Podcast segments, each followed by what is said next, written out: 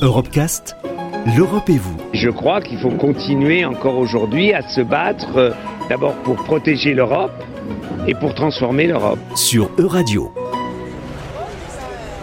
Dans 20 ans, on estime que 95% de l'expansion urbaine se produira dans les pays en développement. Aujourd'hui, plus de 3 milliards de personnes vivent dans les villes et ce nombre augmente constamment. C'est environ l'équivalent de la ville de New York qui se développe chaque mois dans les zones urbaines mondiales. La ville guinéenne de Kindia n'est pas épargnée par cette expansion.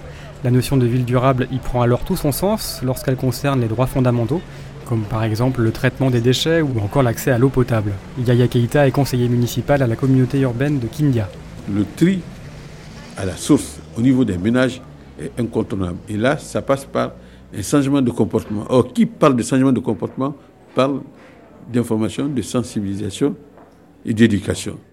Parce que notre population a une tradition agricole et on n'est pas loin de la capitale, donc il y a un marché potentiel. Donc 70% de la population est rurale.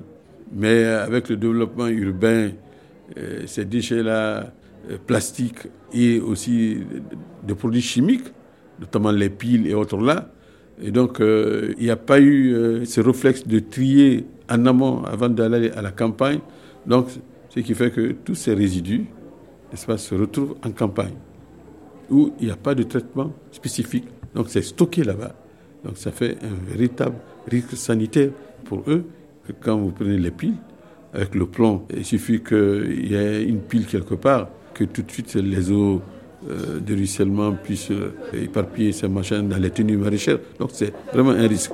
Entre l'assainissement et l'eau, il n'y a qu'un un petit filet. Surtout, euh, nous, à Kinya, nous sommes une ville qui est traversée par plusieurs cours d'eau. Et ces cours d'eau sont utilisés par les populations, soit pour la lessive ou même soit pour l'eau de consommation.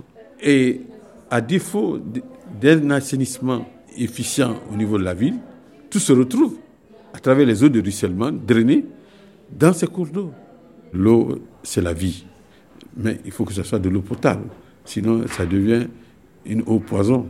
Kinia, il y a une dizaine d'années, était réputé euh, le foyer endémique euh, pour le choléra en République de Guinée et pour la fièvre typhoïde.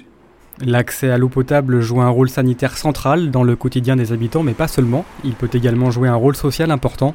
Émilie Bigueur est chargée de mission à Oevi. On a un projet en Bulgarie qui est en étude, donc euh, l'eau euh, n'est pas encore installée. Et en fait, ça concerne euh, des quartiers roms en fait de Bulgarie. Il y a aussi des bidonvilles en Europe, malheureusement. Les populations n'ont pas n'ont pas accès à une eau de, de qualité et à un, prix abordable. Donc voilà, on est en étude en Bulgarie pour développer ça dans la banlieue de Sofia et aussi dans une autre ville qui s'appelle Kustendil au cas où le premier quartier ne puisse malheureusement pas se faire pour des freins. ça peut être politique ou ça peut être voilà plusieurs, euh, plusieurs freins. Rendre accessible l'eau, ça permet aux personnes vraiment d'être citoyens et d'être dignes. Ça englobe, ça fait partie, ils font partie de la ville.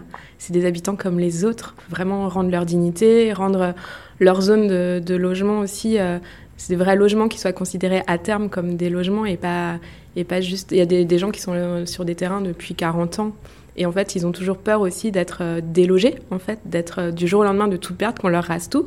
Et le fait aussi d'avoir d'avoir accès à l'eau, qu'il y a un réseau d'eau qui a été construit pour eux, tout ça, ça leur, on est quand même beaucoup moins susceptible de, raser leur bidonville du jour au lendemain, puisqu'il y, a il y a quelque chose qui est mis en place, en fait. C'est vraiment des quartiers à part entière qu'il faut intégrer dans la ville. On estime que plus d'un million d'Européens habitant en ville n'ont pas accès à l'eau potable. Le Parlement européen s'est engagé en octobre 2018 à garantir un accès universel à ce droit fondamental. Retrouvez l'intégralité des Europecast sur euradio.fr.